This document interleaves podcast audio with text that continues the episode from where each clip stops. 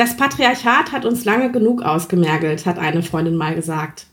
Ich finde, es ist an der Zeit, dass die Leute und vor allem auch wir uns endlich mal in Ruhe lassen. Und ich finde, das trifft den Nagel auf den Kopf. Das schreibt Nadja Sheherde in ihrem Buch Anti-Girl-Boss. Darüber müssen wir reden.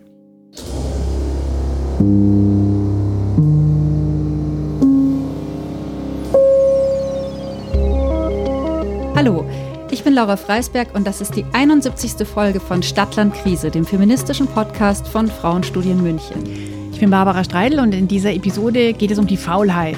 Und darum, den Kapitalismus vom Sofa aus zu bekämpfen. Das ist die Idee von Nadja Shehadi. Hallo Nadja. Hallo. Lass mich dich kurz vorstellen. Der Ulstein Verlag, in dem dein Buch erschienen ist, der schreibt über dich. Du bist geboren 1980, Soziologin und Autorin bist du und du wohnst in Bielefeld. Du hast einen eigenen Blog, shehadistan.com und du bist Mitbetreiberin von der Mädchenmannschaft, dem Blog Projekt. Du bist Kolumnistin beim Missy Magazin und bei Neues Deutschland. Du schreibst für die Tazia und dann arbeitest du schon seit vielen Jahren als Soziologin in der Erwachsenen- und Jugendarbeit. Und dann steht da noch der eine Satz, den ich sehr mag. Du lebst für Live-Musik, Pop, Absurditäten und Dekoramsch. Also äh, staubst du den Deko-Ramsch dann auch mal ab oder ist das eigentlich zu anstrengend, wenn er in deiner Wohnung rumsteht? Ich sag mal so, comme si, comme ça. Also ich habe tatsächlich eine solide Sammlung. Lustigerweise ist meine Wohnung nicht komplett vollgestopft, aber doch hier und da in manchen Ecken ganz gut gefüllt, wie so ein kleines Popkulturmuseum.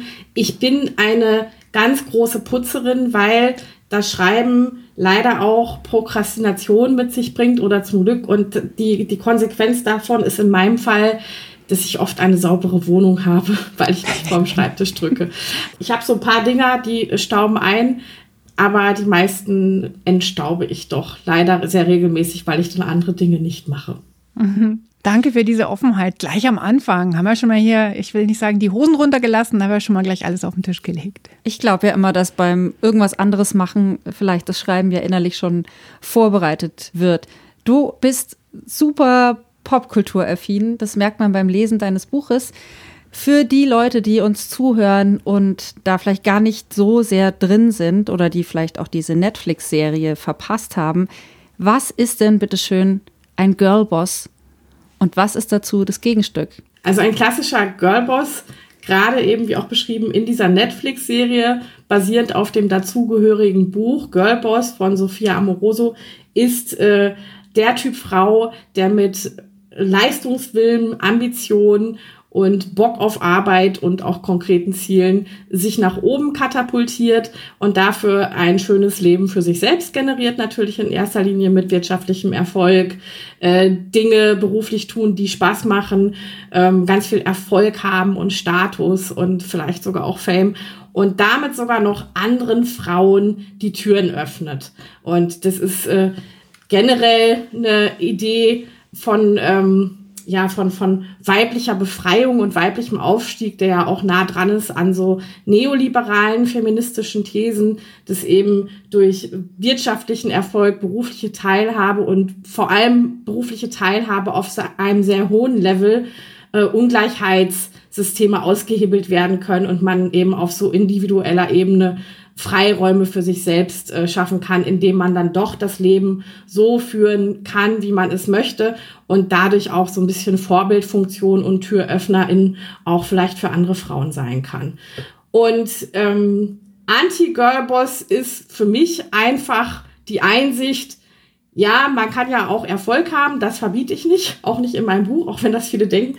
Aber wir werden durch den Erfolg von Individuen keine bessere Gesellschaft bekommen und gleichzeitig eben auch die Ungleichheiten, die bestehen, nicht abschaffen, sondern vielleicht sogar noch viel mehr Ungleichheitssysteme weiter zementieren, weil diese Idee da ist, dass jeder, jede es schaffen kann, wenn man nur will und den richtigen Weg einschlägt. Und gleichzeitig ist da auch natürlich ähm, ein ganz großes Konkurrenzdenken und Statusdenken dahinter, wir benutzen das Wort Leistung und wissen eigentlich gar nicht so genau, wieso, weshalb, warum. Es gibt ja sehr viele Personengruppen in verschiedenen Branchen, die sehr viel leisten, gerade auch beruflich.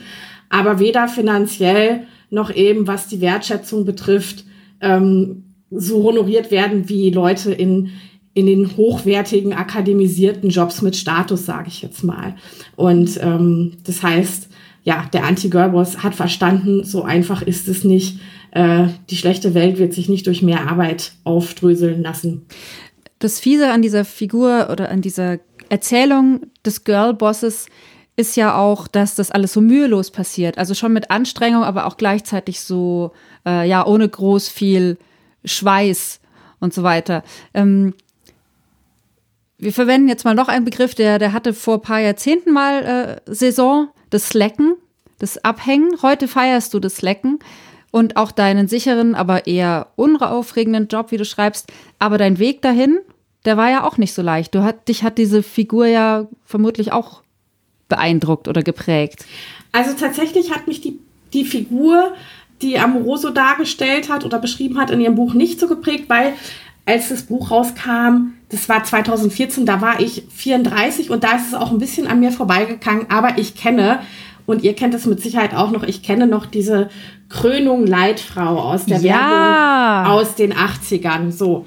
Erzählt mal, ich weiß es gerade nicht. Lass sie uns kurz beschreiben für all die, die damals äh, die nicht mitgekriegt haben. Ich habe natürlich auch ein Bild, aber ich will mal schauen, ob es dasselbe Bild ist, was du hast. Die Krönung Leitfrau, ähm, Sateng, Schlafanzug am Morgen, Tasse Kaffee, entkoffiniert, wacht auf in einer Wohnung, die komischerweise US-amerikanisch aussieht, wie so ein Loft. Mhm. Und dann, ja, juckelt die so durch den Tag ins Büro zum Sport, verabredet sich mit so einem sexy Herren dann in ihrer sexy Loftwohnung und sieht dabei top gestylt aus und dann läuft eben dieses Krönung-Leitlied. Krönung-Leit. Genau. Ich weiß, als dieser, dieser Spot im Fernsehen lief, ich war, da war ich schon Teenager auf jeden Fall. Und wir haben sofort, also gerade auch wir Mädels, sofort angefangen, Witze zu machen über die Krönung Leitfrau. Also auch so im Sportunterricht, wenn wir dann die Haare gewaschen haben und dann, Mensch, jetzt hast du aber schöne Haare wie die Krönung Leitfrau. Also es war schon so ein, so ein Treppenwitz ein bisschen, diese Figur. Aber gleichzeitig kannten wir ja auch ganz viele andere Figuren so aus medialen Zusammenhängen, also nicht nur Werbung, sondern auch Filme, Serien, whatever, wo auch immer ein Leistungsnarrativ oder ein Schlauheitsnarrativ äh, irgendwie mhm. ja so gepredigt wurde. Also entweder waren die Frauen dann auch ganz ganz ganz fleißig oder klug und begabt und talentiert. Also eigentlich auch so ein so ein anderer Girlboss Trope vielleicht. Ich glaube, meine Figur war die drei Wettertaft-Frau. Ja. Oh ja. Oder? Ja. Morgens Regen, na, na, na. Mittags ist sie dort, das Wetter äh, Sonnenschein und abends so und so und die Frisur sitzt. Ja. Mhm. Berlin, New York, München. Ja. Leichter Regen. Also wenn man sich überhaupt Werbespots aus dieser Zeit anguckt, mhm. hat in dieser Zeit zum Beispiel der Palmin-Werbespot, wo das Mütterchen am Herd steht und ich knicke mein Palmin-Knick-Knick. Ich weiß nicht, ob ihr das war auch ein, so ein Gassenhauer. Und wenn man sich das heute anguckt, denkt man, oh mein Gott, das ist 150 Jahre her gewesen, also wirklich fast schon so 50er-Jahre-Style. Und genau daneben haben eben diese jetsettenden Erfolgsfrauen, wo die Frisur immer sitzt, die immer top aussehen, die finanziell unabhängig sind und äh, jetzt für niemanden das Palmin knicken müssen und da irgendwie, sondern Krönung Leid trinken. Oder Milchschnitte essen in der Mittagspause, weil sie äh, dann joggen gehen und was leichtes essen. Also so absurde Werbespots einfach. Und wir kannten alle diese Botschaften und wir fanden die mhm. Krönung Leitfrau peinlich. So. Und das war vielleicht mein, mein, mein erstes Anti-Girlboss-Erlebnis, dass ich dachte, nee, ich bin nicht diese Krönung Leitfrau und ich kann nicht so leichtfüßig durch den Tag scharwenzeln und so, so eine Figur abgeben. Aber dennoch habe ich auch lange, also auch gerade im Studium, Leistungsnarrative ganz stark verinnerlicht gehabt und auch sehr naiv gedacht, ja, ich studiere hier jetzt irgendwas und wenn ich damit fertig bin, kann ich beruflich machen, was ich möchte. Die Welt wartet nur auf mich. Was vor 15 Jahren und länger noch ein bisschen Quatsch war, weil das war so eine Zeit, da hat man auf alles Mögliche gewartet, aber nicht auf Geisteswissenschaftler oder Soziologen. Ja. Ja, und dann bin ich eigentlich durch viele, viele Jobs, mhm. die ich im Studium schon gemacht habe, also auch durch das Kennenlernen des, des Arbeitsmarktes und des Arbeitslebens, sehr schnell darauf gekommen, dass mich Lohnarbeit wahrscheinlich nie in meiner Komplexität als Mensch abholen wird, zu 100 Prozent. Und dann kam hinzu, war ich ja noch in Bielefeld, bin dort auch geblieben und Bielefeld ist jetzt auch nicht bekannt dafür, dass das die glitzernde Karrierestadt ist. Da muss ich ganz kurz einhaken. In meiner Zeit als Musikmachende gab es immer den Running Gag, dass es Bielefeld gar nicht gibt, dass man immer nach Bielefeld hingebucht wird als Band, wo man aus München, Berlin oder sonst was, Hamburg anreist und dann fährt man nach Bielefeld, aber Bielefeld gibt es gar nicht. Passt sehr gut, dass du sagst, das war jetzt nicht die glitzernde High Society Welt. Schluck. Ja, also ich sag mal so, eine Stadt, äh, über die sich dieses notorische Gerücht, also wo alle ja wissen, gut, das ist irgendwie ein lustiger Witz und so, aber genauso ist Bielefeld eigentlich auch. Es ist so eine typische Stadt, die es geben könnte, aber auch nicht. Und man lebt hier halt so vor sich hin und man arbeitet hier halt auch irgendwas vor sich hin. Aber ich, ich glaube nicht, dass jetzt Bielefeld die Metropole ist für Leute, die, die beruflich durchstarten möchten oder so, sondern hier landet man dann eher zufällig, vielleicht auch bei den ein bis drei großen Firmen, die hier so sind. Hm. Das heißt, du hast dich emanzipiert von der Krönung Leitfrau oder der Drei-Wettert-Haftfrau, hast aber trotzdem, das schreibst du in deinem Buch auch ganz klar, dir den Arsch abgearbeitet für viele, viele Sachen, äh, um dann im Hier und Jetzt anzukommen. Würdest du denn jetzt sagen, du bist jetzt im guten Leben angekommen mit dieser Erkenntnis und auch dieser Emanzipation von vermeintlichen Role Models. Also ist das das, das glückliche, gute Leben des Hier und Jetzt, so wie du es dir jetzt eingerichtet hast? Also für mich persönlich ja. Wobei ich immer ganz schwierig finde zu sagen, man muss Dinge nur so und so und so machen und dann ist es schön. Und wer jetzt irgendwie mein Beispiel folgt, der hat es dann gut im Leben. Sondern das ist etwas, was für mich äh, gerade so gepasst hat ähm, und was ich spannend fand eben und warum ich diese Geschichte erzähle, also das auch das sich wohl damit fühlen, keinen spannenden Job zu machen, dass das was ist, wo ich mich jahrelang immer für rechtfertigen musste, weil ich habe ja irgendwann beschlossen, ich finde meinen Job eigentlich ganz cool, ich mache das total gerne und gut und irgendwie, ich muss jetzt nicht das Gefühl haben, dass ich mich in zwei, drei Jahren hier wegbewerben oder nach oben bewerben muss, sondern ich mache meine Arbeit, ich mache Feierabend, ich habe Urlaub, gut ist. Und ähm, ich fand so spannend, dass, mhm. äh, dass einem immer so ein, ein ähm, eingeredet wird, dass das beruflich alles nur eine Übergangslösung ist oder dass man sich entwickeln muss und weiterentwickeln muss und irgendwo muss es diesen einen Traumjob geben, der dann so toll ist und wo dann auch alles passt und alles richtig ist. Ähm, also fast schon so ja auch so romantische, monogame Ideen von Arbeit und dann darf es auch nur den einen geben. Und wenn du dann noch woanders arbeiten möchtest nebenbei, musst du deinen Arbeitgeber fragen, ob du das darfst. Also so. Ich habe auch sofort jetzt tatsächlich ans Tindern mhm. gedacht und mich dann gefragt, ob eigentlich so eine Tinder-App auch für den Job, das könnte noch ein besseres Match kommen. Wer weiß, ja, vielleicht gibt es ja schon. Und das ist das. Ich habe mir gedacht, du hast so eine pragmatische Einstellung, wie man vielleicht früher zur Liebe hatte, nämlich äh, die Ehe das ist der solide Job und da baut man sich was auf. Und dann, du hast ja deine Leidenschaften, du hast ja deine Affären und deine Aufregungen außerhalb des Jobs in gewisser Weise. Und das ist total spannend, weil so habe ich das noch gar nicht gesehen. Ich habe, glaube ich, Lohnarbeit immer so wie so eine serielle Monogamistin betrieben. Also ein Job und wenn ich den irgendwann nicht mehr gemacht habe, habe ich halt einen anderen gemacht, obwohl ich immer schon sehr lange treu geblieben bin. Dass ich immer gedacht habe, gut, ich mache meine Arbeit. Ich bin hier aber auch sehr, sehr, sehr austauschbar, egal wie sehr ich mich einbringe. Und ich glaube, das ist eine Erfahrung auch, die, die, die viele dann ja natürlich irgendwann auch machen, dass wenn sie eine, eine Arbeitsstelle verlassen haben, man da auch relativ schnell vergessen wird und dann kommt halt das nächste. Und deswegen war das auch für mich ein Grund zu sagen, ich möchte mich emotional gar nicht so sehr da reingeben und hingeben und so, so langfristige Pläne schmieden. Aber ich möchte mich trotzdem auch angekommen fühlen irgendwie und ich möchte das Gefühl haben, okay, es ist einfach gut, dass ich das jetzt mache und ich muss nicht immer weiter schauen. Plus kam noch hinzu, ich habe ja auch in meinen Zeithassels Sachen auch gemacht, wo andere sagen, boah, wow, das muss so Hammer sein, schreiben. Und eigentlich gibt's ja auch noch so ein anderes Leben nebenbei, das man vielleicht auch noch haben möchte. Freunde treffen, Freizeit, dies, das. Und wieso kann man nicht einfach sagen, ich finde eigentlich einen ganz, ganz normalen Job auch ganz, ganz geil und eigentlich wollte ich auch noch nie was anderes haben. Hm. Lass uns noch mal ein bisschen über diese theoretischen Figuren sprechen. Also was du ja auch ganz klar machst in deinem Buch, ist, dass diese, diese Vorstellung von dem Girlboss sein funktioniert ja auch nur für Frauen, die schon ein gewisses Wohlstandsniveau haben, die dann von dort aus sozusagen die Spitze erklettern können oder die halt nicht so viele Verpflichtungen haben oder so. Und auch um ein Anti-Girl-Boss zu sein, muss man ja auch so eine gewisse Freiheit haben und zu sagen, mit dem Job komme ich über die Runden, da arbeite ich mich nicht kaputt, oder?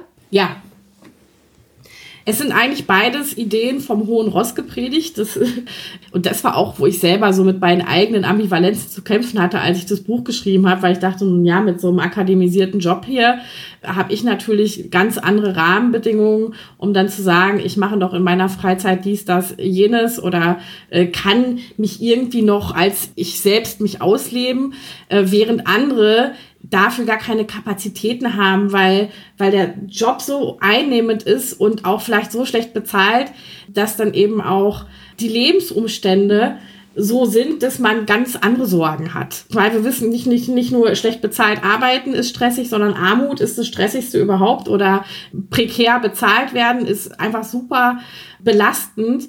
Und da kann man natürlich nicht sagen, geil, ich mache jetzt einen normalen Job unterbezahlt als Person in der, in der Fleischfabrik in Reda Wiedenbrück bei Tee oder was auch immer. Und dann bin ich ein Anti-Girlboss, weil dann habe ich ja noch meine geile Freizeit. Das ist ja auch relativ wenig wert, wenn man dann eben müde, kaputt ist und äh, vielleicht eben auch existenzielle Sorgen die ganze Zeit hat. Und das ist eigentlich auch das, was ich, ähm, was ich persönlich glaube, dass es keine wirklichen Schlupflöcher gibt ähm, sondern einfach das da ist für die Leute, die es sich leisten können, die sich Erholung, Entspannung, Urlaub und vielleicht sogar noch Hilfe im Haushalt, Dienstleistungen dazu kaufen können, dass die natürlich äh, ganz andere äh, Möglichkeiten haben, eben auch zu, zu chillen. Ich erzähle ja auch wirklich so ein bisschen, plaudere ich ja aus dem Nähkästchen, auch so wie das bei mir im Leben ist. Und ich, ich sage ja die ganze Zeit, ich habe einen normalen Job, den mache ich und dann mache ich halt noch dies, das, jenes. Und dann habe ich jetzt oft Interviews gehabt, da wurde mir gesagt, ja, Frau Schiade, ähm, Sie, Sie haben ja der Karriere abgeschwört. Okay. Ich sage dann, ja, das stimmt. Und dann heißt es, ach, Sie machen ja gar nichts. Mhm. Und das finde ich immer so, so interessant.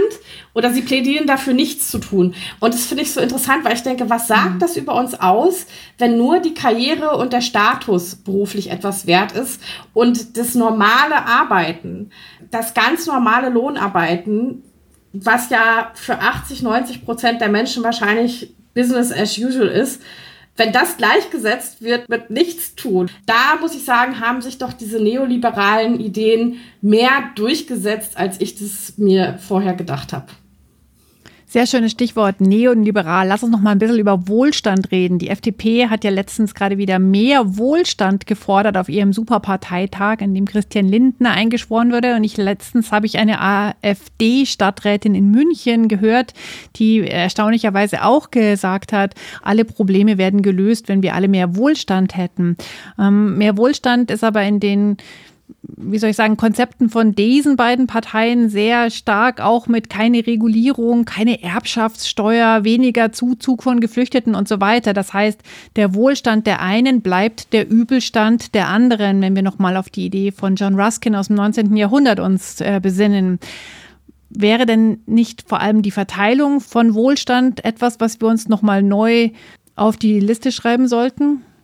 Ja, auf jeden Fall die Verteilung von Wohlstand, einen kritischen Blick auf unsere Teilhabechancen und die äh, Chancenungleichheit, die wir ja immer noch haben und gleichzeitig generell auch zu gucken, wer profitiert im Moment von unserem System. Da sehen wir ja ganz klar, wer, also auch eben Leute mit Geld, mit Status, mit äh, beruflich angesehenen Positionen und, und teilweise eben auch über Generationen hinweg, weil die Schichtvererbungsquote in Deutschland ist ja europaweit immer noch eine mhm. der höchsten und die soziale Mobilität ist ja jetzt nicht so prickelnd. Und gleichzeitig denke ich auch generell der Blick darauf, wie wir leben wollen. Also ich halte natürlich nichts von so, ja, weniger ist mehr und alle können mit weniger und Leute müssen einfach nur, sondern einfach Armut wieder thematisieren, denn ich habe das Gefühl, das ist sehr dethematisiert worden in den letzten 10, 15 Jahren und dann eher so belegt worden mit so mit so Nebelkerzendiskussionen über Migration oder Gender Gaga oder das einfach überhaupt nicht mehr im Blick gehabt wurde. Wir haben eine ungerechte Gesellschaft, die systematisch Leute ähm, benachteiligt und ausgrenzt. Und ich glaube, da muss man einfach ran und dann muss auch einfach klar werden, dass Personen, die hier leben, also nicht nur Frauen, sondern auch äh, Geflüchtete, Menschen mit Migrationshintergrund, Menschen mit Behinderung, ältere Menschen, die ja auch, was eben dieses ganze Thema Lohnarbeit und es verdienen, irgendwie gut zu leben, ja auch noch mal eine ganz andere Position haben, wenn man sich die Altersarmut anschaut und so weiter, dass man einfach schaut, alle haben es verdient, hm. ein gutes Leben ohne Existenzsorgen zu führen. Und ich glaube, das wäre so der erste, der erste Baustelle. Und dazu gehört einfach in erster Linie immer die existenzielle Sicherheit, also mit Wohnen, mit mit der finanziellen Sicherung und eben auch den Teilhabemöglichkeiten. Und dann in weiteren Schritten können wir auch gucken, mehr Zeit, wie wird Care-Arbeit verteilt und so weiter und so fort. Absolut. Also ich kannte die Formulierung von der Wohlstand der einen ist der Übelstand der anderen nicht, aber das trifft ja leider sehr auf, auf ganz viele Systeme zu. Ja. Ähm, gehen wir wieder ein bisschen Richtung Popkultur, weg von, von den Finanzen zu den, den Bildern oder den Ansprüchen, die uns prägen. Ähm, wir hatten vor einiger Zeit Theresa Bücker im Gespräch, da ging es um Zeit, Zeitwohlstand und auch die Vorstellung, dass Frauen und Mädchen meinen, dass die Zeit, die sie haben, dass sie gar nicht da selber drüber verfügen dürfen. Das passt ja auch gut zu der, der Slackerin, die das aber, die sich traut, über ihre Zeit selber zu verfügen. Wir hätten da noch ein Zitat, das wir gerne von dir vorgelesen bekommen wollen. Als Mädchen, Frau oder queere Person einfach nur existieren zu dürfen, ohne sexistischen und kapitalistischen Anforderungen standzuhalten, ist nach wie vor revolutionär. Was meinst du damit? Damit meine ich tatsächlich die Existenz für sich selbst, ohne dass man sich um andere kümmern muss oder für andere Dinge leisten muss oder arbeiten muss. Ich glaube, das ist etwas, was viele so stark internalisiert haben, was ich auch sehr lange internalisiert habe und erst so in schleichenden Prozessen gelernt habe, dass ich auch einfach sein darf. Also egal, ob das jetzt in meiner familiären Rolle als Tochter oder Schwester oder auf der Arbeit oder in, in Partnerschaften, dass ich schon immer gesehen habe, dass ich so eine chronische Umtriebigkeit in mir hatte und irgendwann angefangen habe, mich zu mhm. fragen, wieso ist das so? Also, dass ich zum Beispiel von der Arbeit nach Hause kam und mein, mein Partner hat sich dann direkt aufs Sofa gelegt nach Feierabend und ich habe angefangen zu putzen oder irgendwie das Essen zu kochen oder den Kühlschrank, was auch immer.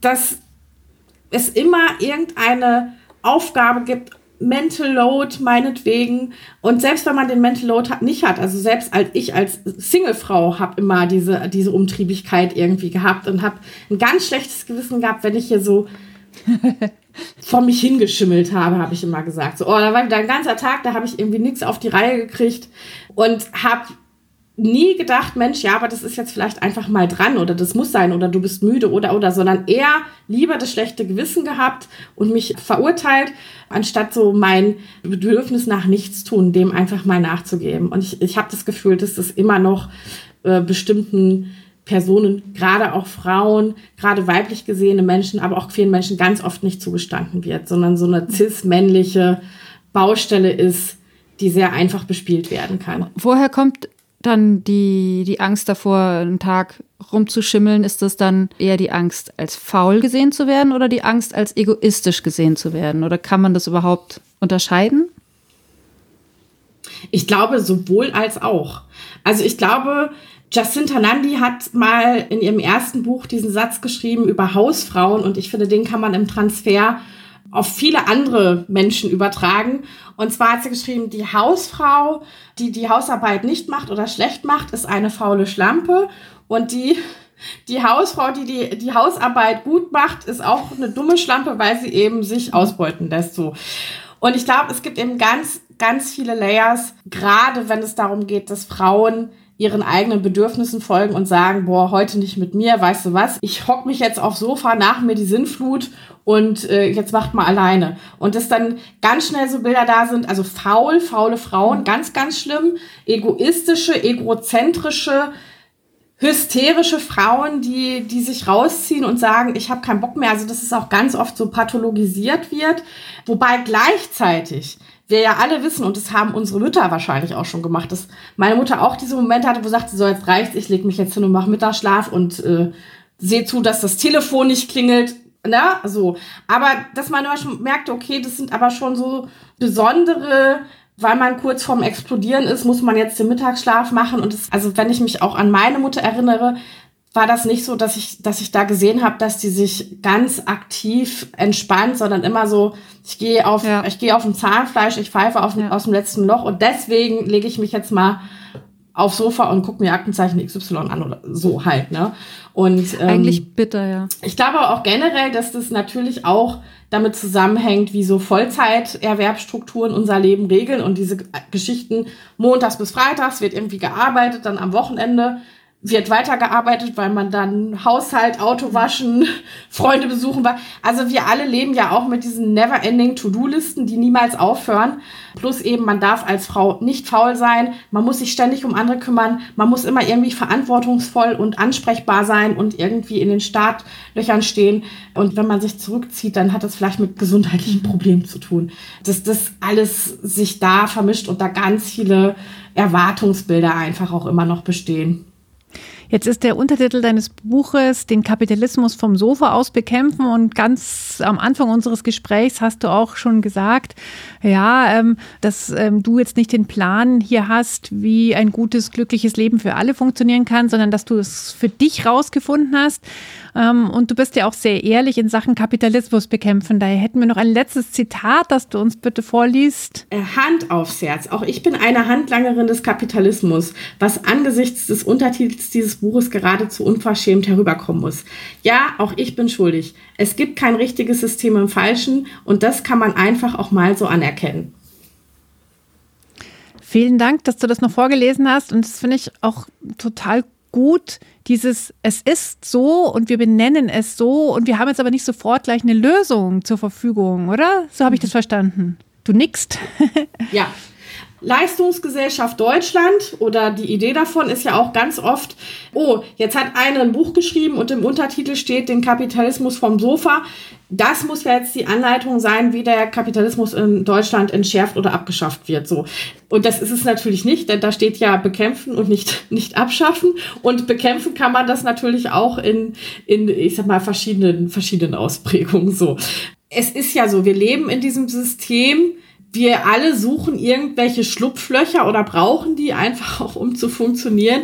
Äh, und wir werden, wir werden das über Nacht und schon gar nicht mit so einem netten kleinen Buch mit einer Katze vorne drauf von mir irgendwie abschaffen können. Und deswegen ist es auch dann schon so meine praktisch feministische Anleitung zu sagen, Mensch, äh, wenn du den ganzen Tag oder jetzt diese Stunde im Bett liegen musst, um diesen wunderbaren Podcast hier zum Beispiel zu hören und Gummibärchen zu essen, dann ist es total geil. Und dann kannst du dir auch die anderen Folgen auch noch reinbrezeln, weil du hast es einfach mal verdient. Also äh, tatsächlich auch sich nicht nur zu sagen, boah, ich habe mich jetzt ausgeruht, oh scheiße, sondern nee, eigentlich kann das ja auch ein subversives Handeln sein in der halben Stunde, wo ich was für mich mache, stelle ich meine Ressourcen nicht dem Kapitalismus zur Verfügung oder wenn ich es dann mal schaffe, mich nicht anzuklagen und zu verurteilen, dafür eine Sache zu tun, die mir Spaß macht, wie zum Beispiel chillen oder ausruhen, dann äh, ist das etwas, was der Kapitalismus gar nicht so, so gut findet. Und dann ist es auch widerständig. Und das ist so ein bisschen die Message, die ich hatte und wo ich auch dachte, das ist eigentlich ganz nett, weil ich meine, auch ich kenne feministische Literatur, die dann Sachen natürlich erklärt und aufzeigt, die wichtig sind und die mich tierisch aufregen, aber ich habe das Gefühl, ich kann nichts tun. Und wenn ich sage, ihr könnt auch gern mal ein ganzes Wochenende vor der Playstation hocken, dann ist es ja äh, eine umsetzbare Sache. Also was ich auf jeden Fall unterschreiben würde, ist, mit der Lektüre deines Buches kann man die verinnerlichten kapitalistischen Dämonen in sich selber bekämpfen und entschärfen und zum Fenster rausschicken.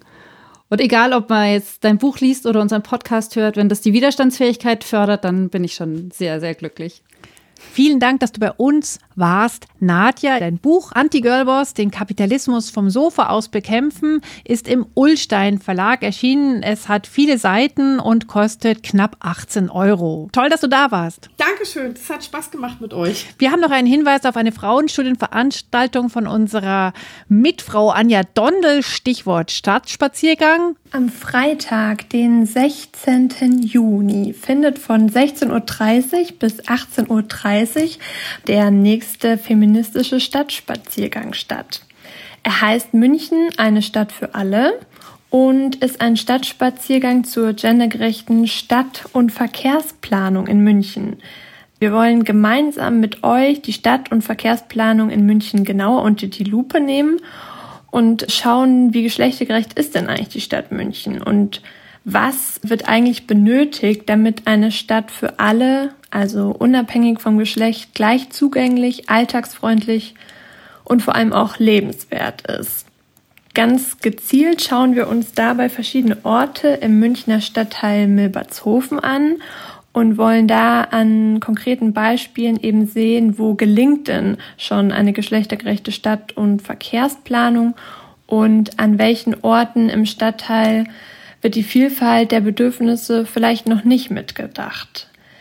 Unsere Guides sind Janina Laube und Tristan Nikratschka, zwei Studierende, die den Stadtspaziergang zur gendergerechten Stadt- und Verkehrsplanung in München gemeinsam mit einer dritten Studentin namens Mathilde Marist konzipiert haben. Die drei haben sich alle in ihren Bachelor- und Masterarbeiten schon wissenschaftlich mit dem Thema auseinandergesetzt und haben uns ja einen ganz spannenden Spaziergang konzipiert. Gut zu wissen ist, dass der Eintritt 5 Euro kostet. Die Anmeldung bitte per Mail an info at frauenstudien-münchen.de. Wir treffen uns in Milbertshofen an der U-Bahn-Haltestelle, werden aber den genauen Standort noch per Mail rumschicken und die Veranstaltung ist eine Kooperation mit dem Mobilitätsreferat der Landeshauptstadt München. Wir freuen uns, wenn ihr dabei seid und sehen uns dann am 16. Juni.